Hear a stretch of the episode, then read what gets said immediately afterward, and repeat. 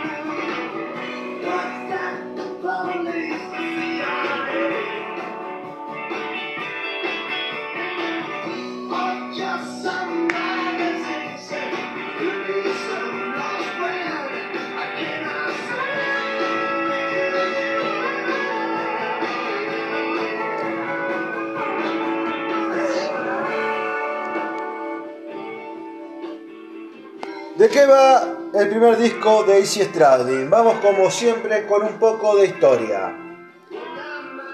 Después de irse los Guns N' Roses, Izzy empieza a encarar su propia banda. Podemos llamarla supergrupo, pero lo interesante de esta banda es la cantidad de miembros que han pasado para terminar formando lo que fuera este disco. Si uno ve el disco va a ver a Izzy Stradlin en voz y en guitarra, va a ver a Jimmy Ashhurst, para el que no conoce su trayectoria, bandas como Burning Tree, banda en la que estuvo Mark Fork, también en Back Cherry. Charlie Quintana, quien alguna vez tocó con Bob Dylan y Social Distortion. Y en la guitarra Rick Richards, Georgia Satellites. También se rumorea que hay participaciones de personas como Donny Gray, quien fue el baterista de Burning Tree.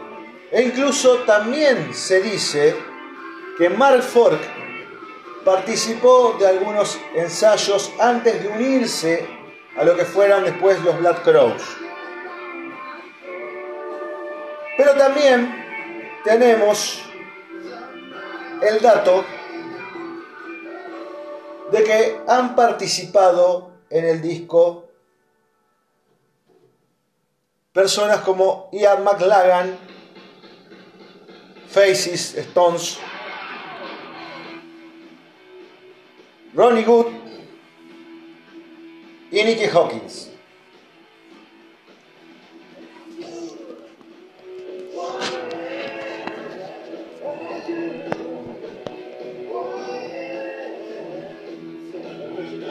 El disco arranca con Somebody Knocking, dándonos una impronta rock and rollera setentosa, llevándonos al lado Stone, Faces, para luego darnos la primera perlita, Pressure Drop, un cover de Tux and the Metals, un cover de una canción reggae. La cual Easy le volcaría toda su esencia punk.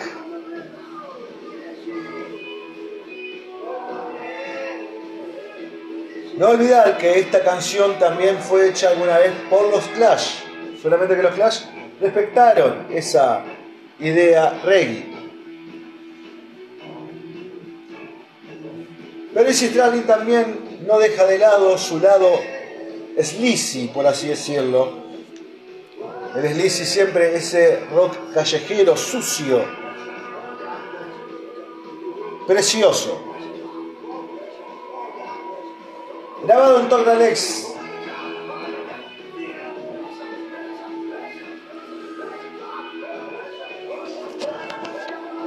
lugar donde se desarrollaron las sesiones donde todos estos músicos que hemos nombrado anteriormente pasaron, vieron lo que estaba haciendo Stradlin y decidieron aportar.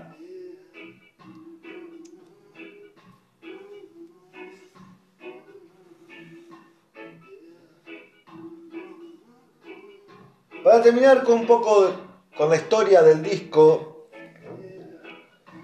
también podemos contar que el disco fue bien recibido, pero no tuvo un éxito alucinante. Eso hizo que empiecen varios problemas, porque hay que entender que Easy no tenía ganas de pegarse a lo que había hecho con los Guns N' Roses. Por eso hasta no tocaba canciones de los Guns N' Roses en su show. El problema era cuando en las giras se le preguntaba a Izzy por su escapada de la banda y esto hacía que el tipo se desmotive. Por eso termina separando esta banda. Años posteriores, Easy Stradlin grabaría otros discos, pero ya sin esta formación. Se dice también que había un segundo disco en camino, que por cosas como estas no llegó a verse. Obviamente estamos hablando con los Urujuns.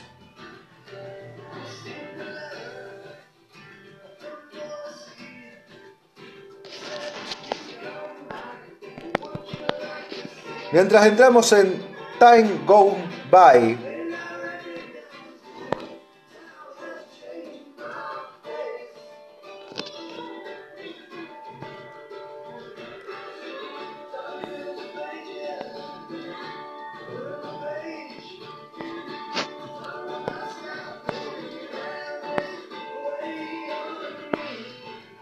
una canción country. Hay mandolinas de fondo, guitarras Slays.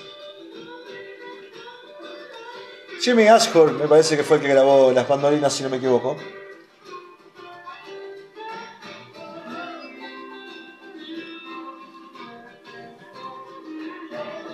También contaremos que al parecer la producción estuvo a cargo del propio Izzy Stradlin. Según por palabras de Jimmy Ashwood, que fue el mayor colaborador de Izzy en este disco, pasaban noches enteras en ocasiones ideando cómo debían sonar las canciones y viendo quién iba a participar en estas. Para el que esté relacionando el hecho de este trabajo totalmente arduo con la cocaína o con alguna otra sustancia, le sorprenderá saber que en teoría Izzy Stradlin estaba sobrio en esta etapa. Y la verdad es que no importa si esté sobrio o esté volteado, lo importante es el producto final. Arrancamos con tres canciones buenísimas,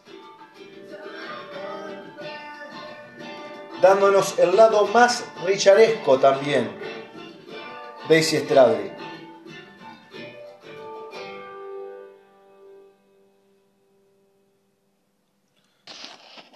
Como verán, tres canciones cortas. Seguimos con el hit del disco. Entra Shuffle It All con este riff de bajo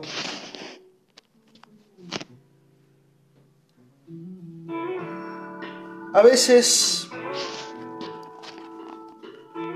los riffs de bajo son algo que cuando están bien instalados son preciosos.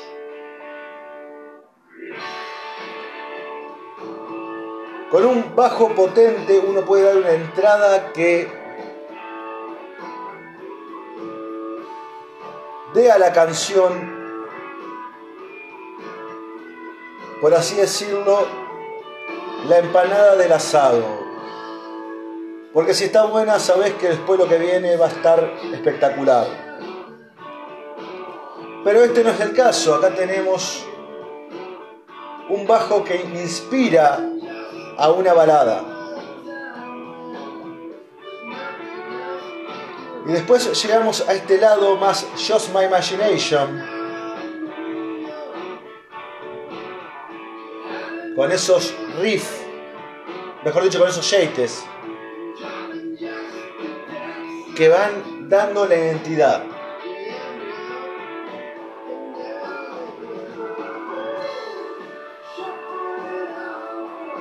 Es tonísimo este tema. Ya sea desde los coros, desde las guitarras, desde la composición en sí. Y lo sorprendente también es el muy buen aporte de Charlie Quintana. Un tipo que tiene la esprosta estadounidense totalmente marcada a flor de piel. Porque fuera de estar siempre dando vueltas a la escena punk, o mejor dicho, de que estuvo siempre, porque lamentablemente falleció, uno ve el toque y están esas pausas. Esas pausas que están dirigidas por golpes. Golpes fuertes. No hay golpes tranquilos acá. Una idea blusera de shuffle, justamente. Moderna. Fusionada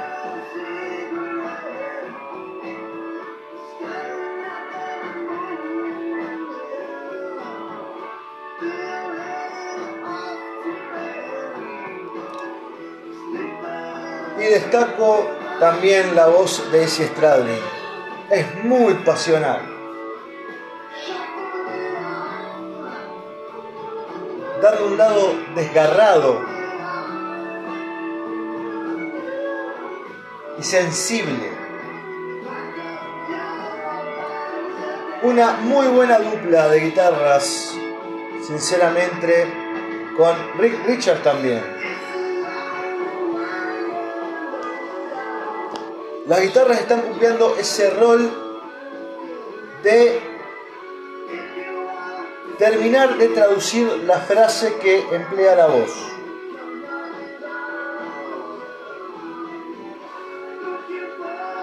Porque se ve claramente que van finalizando el verso. Finalizando y a su vez comenzándolo, dándole entrada.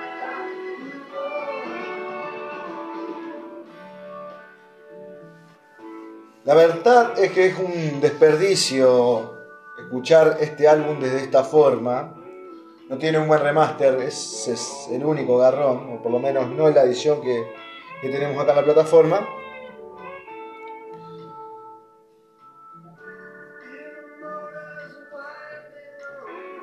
Porque se pierden muchos datos divinos.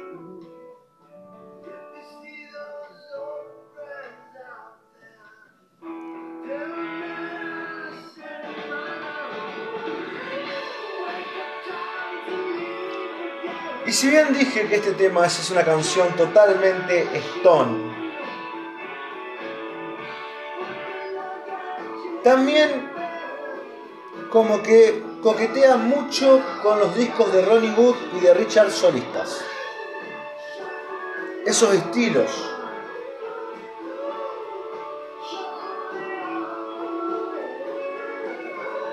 Esos pianos, si no me equivoco, son de Armand Lagan.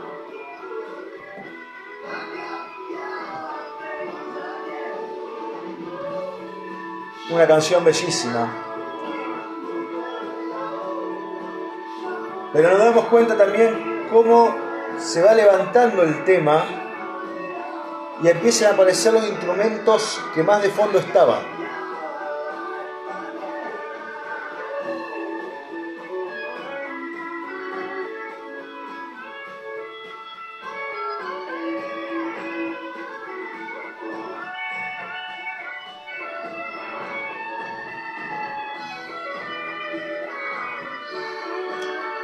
Ah, ese,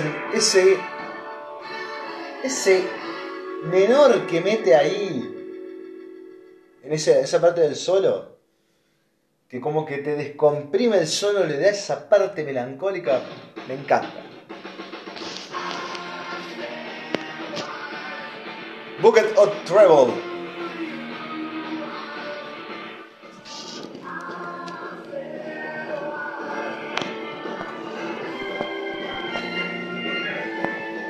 Vuelve al lado punk.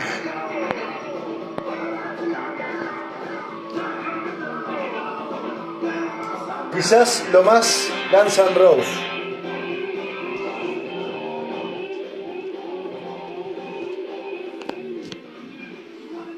Soy una persona que le gusta muchísimo el rock sureño, es algo que me encanta. Siempre me gustó ese estilo porque era como que te metía tres cosas en una bolsa y las unificaba muy bien. El blues, el country y el hard rock. Y pienso sinceramente en cómo este disco ha influenciado, porque si vemos la fecha, nos damos cuenta de que fue anterior a discos de bandas más contemporáneas de rock sureño. No estamos hablando de Alman Brothers, no estamos hablando de Lyra Skyner. Sino que estamos hablando también, digamos, de lo que fue Black Crowes, Blackberry Smoke. Todo ese lado. No por nada y no al pedo lo tenemos a Rick Richards. Rick Richards es como se, como se ha mencionado antes, integrante de los Georgia Satellites, otra gran banda de rock sureño.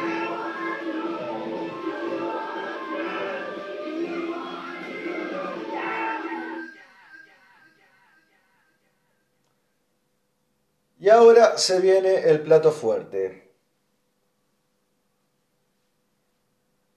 Ingresa este temón, donde también deja ver lo que estoy mencionando. Vamos a escucharlo un poquito. El disco está pasando rápido y no estoy dejando escuchar mucho las canciones.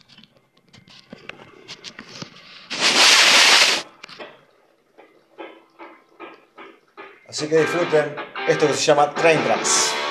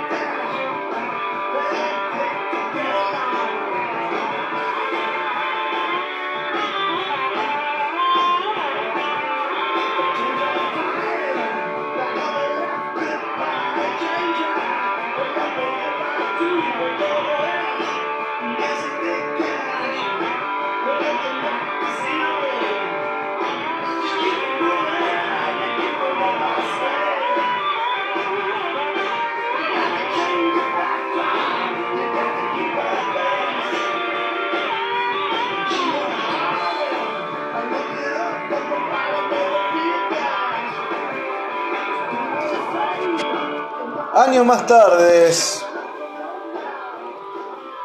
Black Crowes sacaría By Your Side y en la segunda canción del disco, si no me equivoco, Kicking My Heart Around,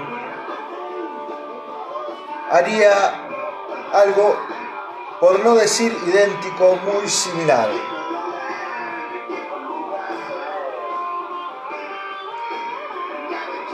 Ese Slay es glorioso. Suena muy sucio. No es el estilo de Derek Trax, de Juan Allman, que son tipos que eran muy finos para tocar el, el. Esto es como que hasta parece que agarra las cuerdas, los armónicos que quedan virando cuando uno toca un poquito de más, como que los agarra y los mete también como resaltan mucho, pero le da una energía al riff terrible. Y nuevamente destaco la forma de interpretación de Easy Stradlin a la hora de cantar. La canción te pide que cantes de esa forma, que cantes aguerrido, rápido, bien cañonero, al palo, guerrero, señores y señores.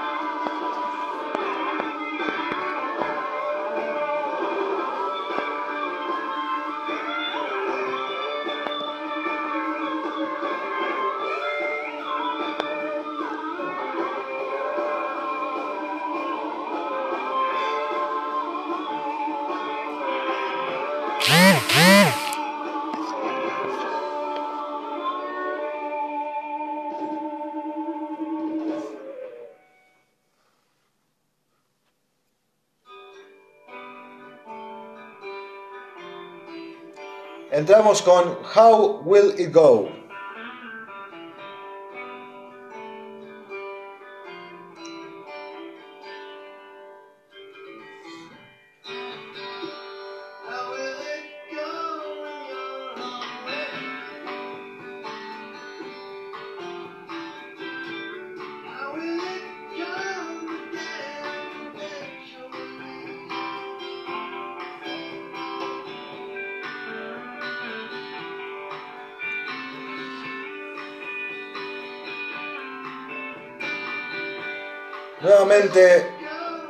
Stones. Ese sabor a Waiting on a Friend.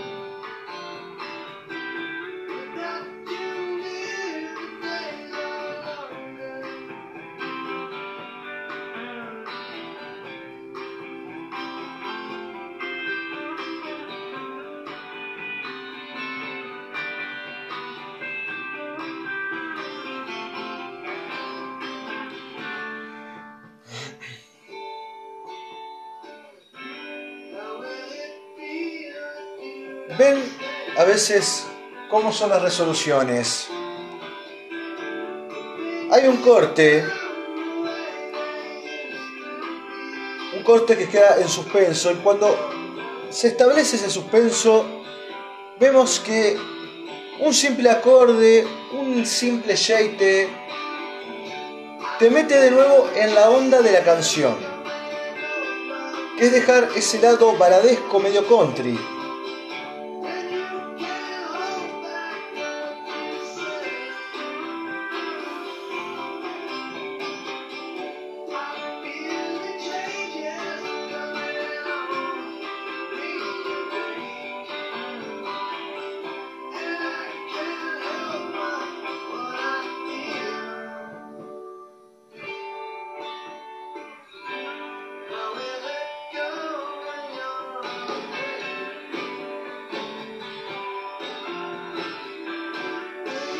la mandolina vuelve a estar presente.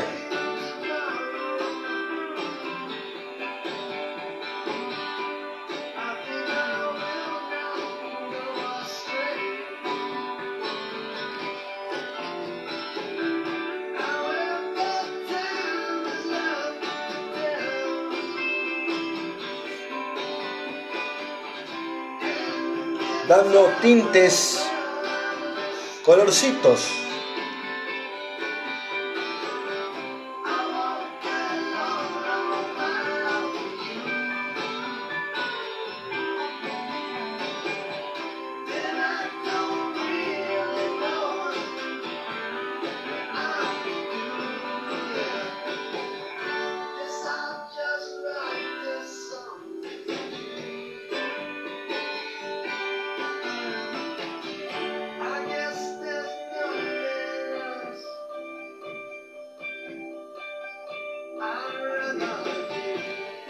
Golazo que la mandolina en, los discos, las canciones.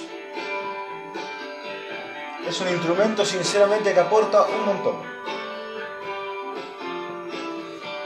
Más destacable que otros, que son, digamos, del tinte de cuerdas. Seguimos con Cowding the Road.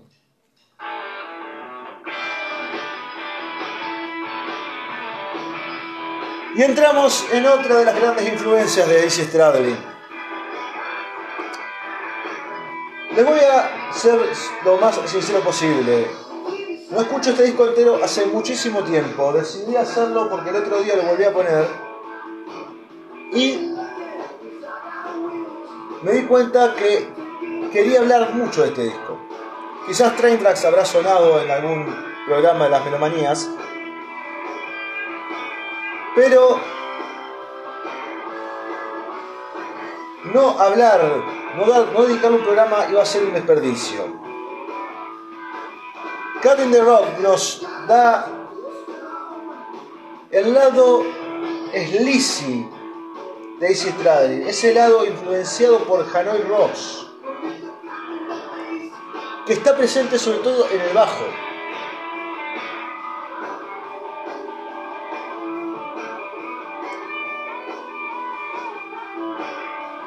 Si uno eh, escucha el Bangles Shakes, primer disco de los Hanoi Rocks, hay mucho de esto.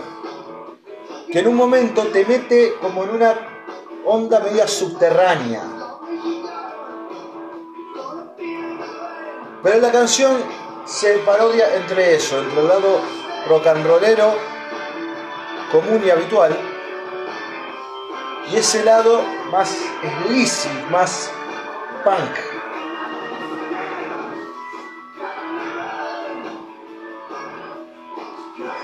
Temazo.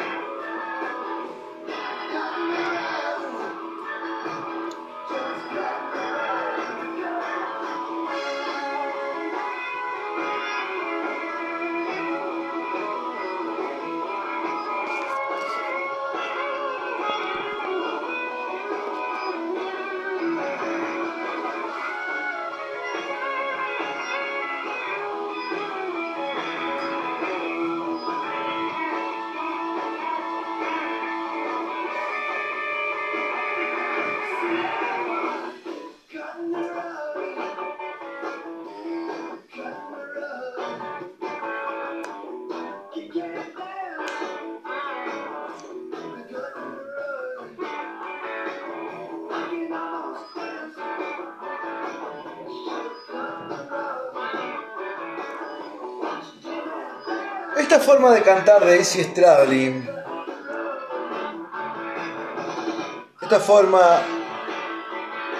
que yo la, a veces la defino como cantando por detrás de la voz.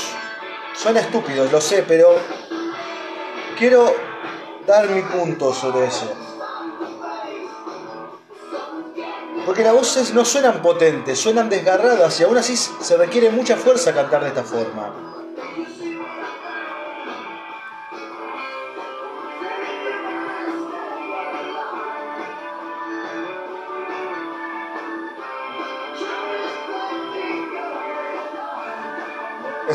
Esos octavadas que bajan de la guitarra la podemos encontrar tranquilamente en Tragedy.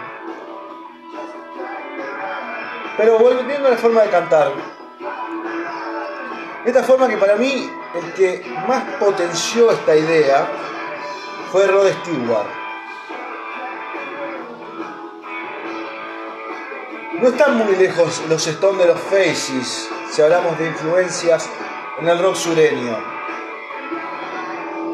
Porque si bien los Faces imitaron bastante lo que hacían los Stones, la idea se despegaba en la voz de Rod Stewart. Y caer en este punto, en esta forma de cantar, ya estamos hablando de The Faces.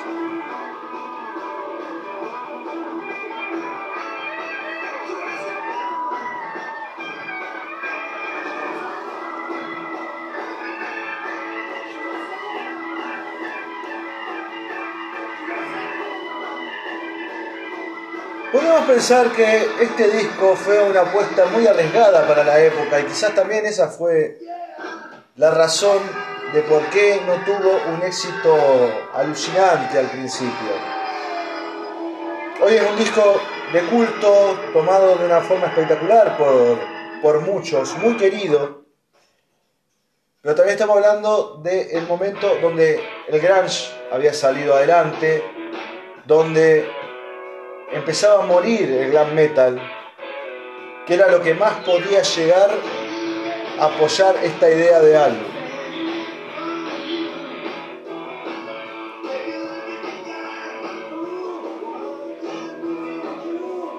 Y entramos en Take a Look at the Guy. Take a Look at the Guy con la participación de Ron Wood. Y no solamente de Ron Wood, Nicky Hawkins también estaría presente. Nicky Hawkins, gran arquitecto de muchos teclados de los Rolling Stones. Entre ellos, si no me equivoco, Sympathy for the Devil. Pero también se dice que Ian McLagan fue el que dirigió todos los teclados y que Nicky Hawkins grabó pequeñas partes. Los dos son increíbles. Ian McLagan sigue siendo mi tecladista favorito de todos. Es un tipo que al piano, al teclado, al órgano, a lo que vos sea que tenga teclas, le da un sentido tan fresco, tan característico y sabe embellecer mucho las canciones de rock and roll. Si se escucha una canción de rock and roll con un teclado, está por demás de sabido que es la influencia del gran Ian McLaren. Si no está él tocando. Porque después te das cuenta que aparece en muchísimas obras de este género.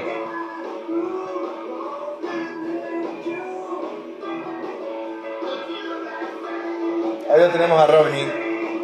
La canción esta pertenece a Ronnie.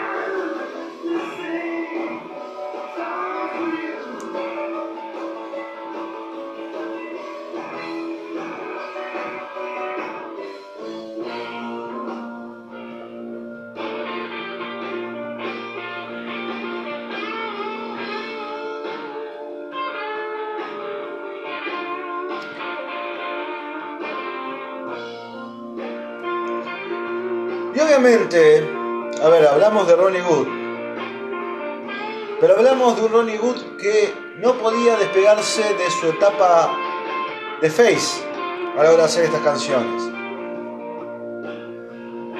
Esta marca registrada, este rock and roll rápido, con bastantes cosas en el placar, es algo que hasta creo que los Faces hicieron más que los Rolling Stones. Sé que soy denso mencionando los Stones en casi todos los programas, por no decir todos. Y quizás hasta a propósito busco algo que esté relacionado a los Rolling Stones para resaltar su grandeza.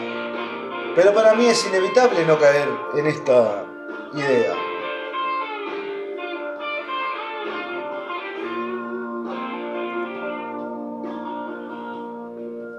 Siempre se habla de los Beatles como una influencia enorme en muchas cosas, pero si entramos en este terreno, los Stones siguen siendo los más insuperables de todo.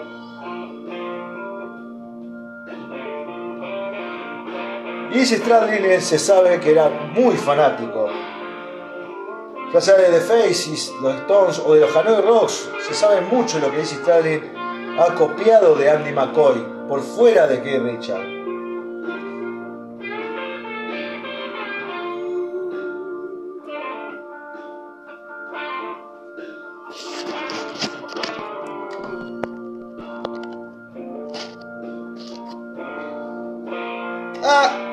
Me pasé por encima. En Somebody Knocking, primer canción de este álbum, graba también el que fuera violero de Lenny Kravitz.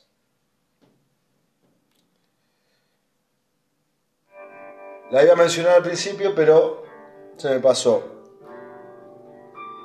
Jimmy Asgore venía tocando con él en The Broken Homes y lo llama para grabar, para, pertenecer primero a la banda, pero decide terminar yéndose con Kravitz. Después se lo llama Malford, Malford decide irse con los Black Crowes. Y el que termina cayendo en todo este quilombo es Rick Richards.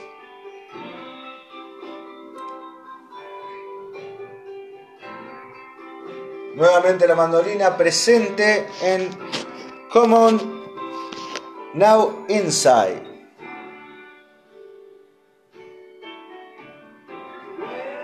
Vamos ahora para adentro.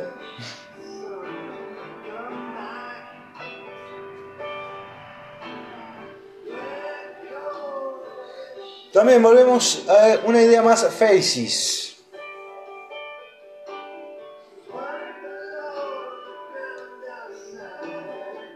Más Rod Stewartesca, por así decirlo.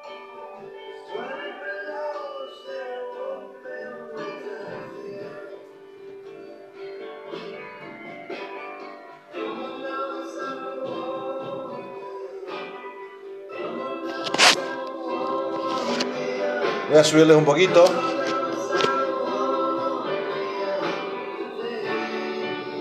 Muy linda canción.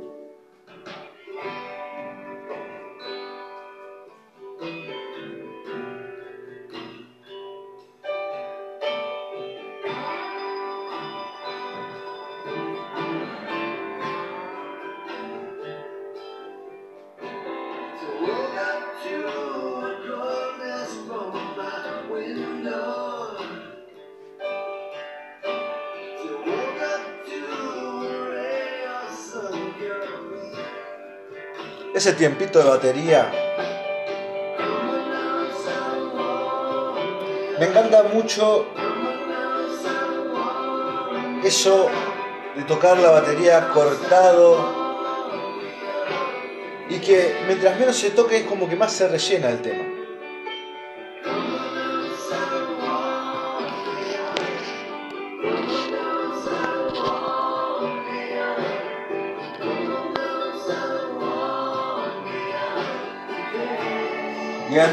Las coristas.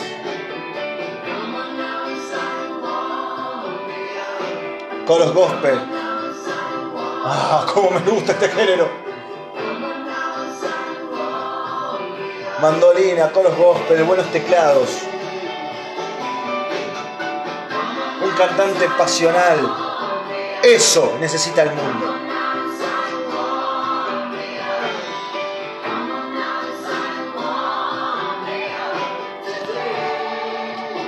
Un hermoso ejemplo de cómo hacer una canción bella,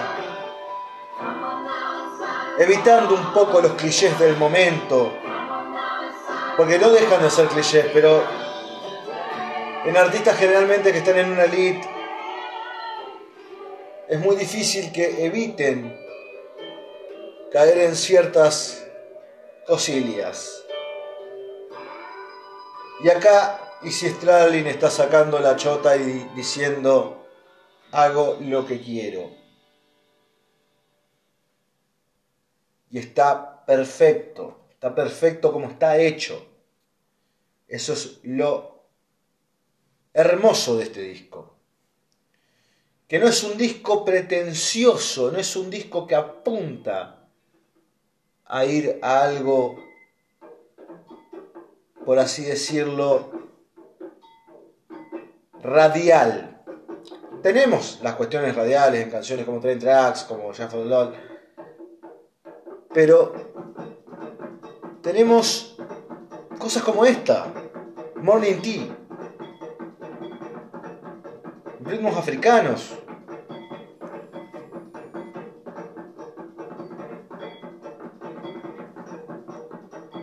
Percusiones.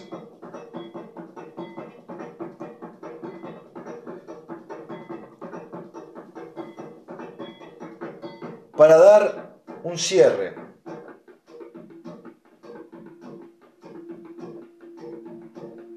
De atrás vemos que empieza a sonar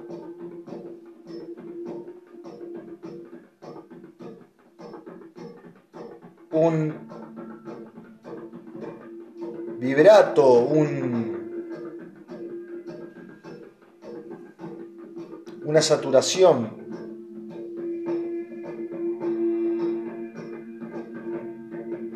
un acople. Por si no se dieron cuenta, no me salía la palabra, por eso estaba tirando fruta.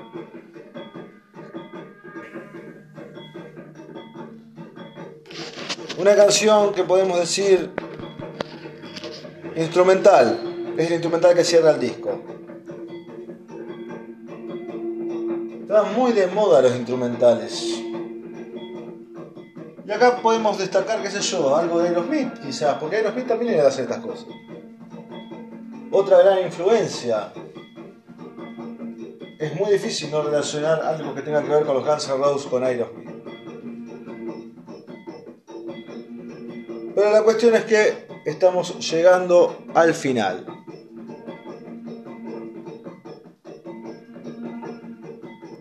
Solo quedan segundos para darles una conclusión de este bello disco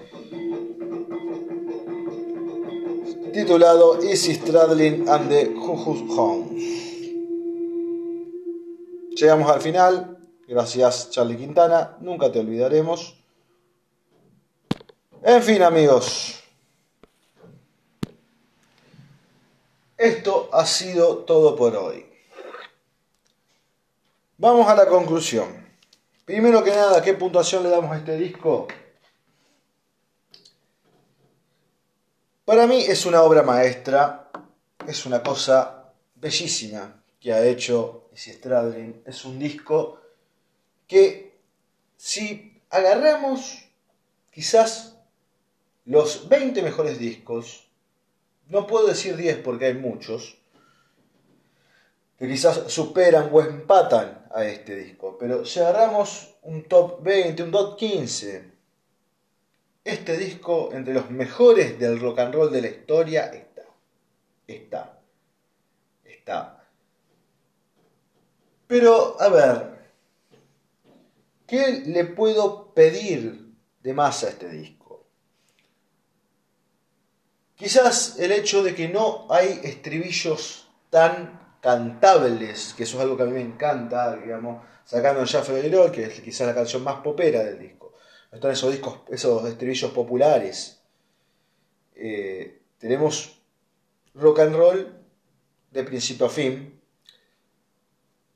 Y eso hace que por ahí no quede muy presente eh, las canciones en el cerebro. Por eso le voy a dar un 8. El audio está bien. Lástima que como que le falta cierta fuerza, necesita una buena remasterización para mí este disco. Una que sea, digamos, épica y que realce también todos esos instrumentos eh, que hay que traducirlos porque sinceramente se pierden muchas cosas que podrían embellecer más a las canciones. Por momentos se siente que, las, que los instrumentos aparecen, por otro lado desaparecen.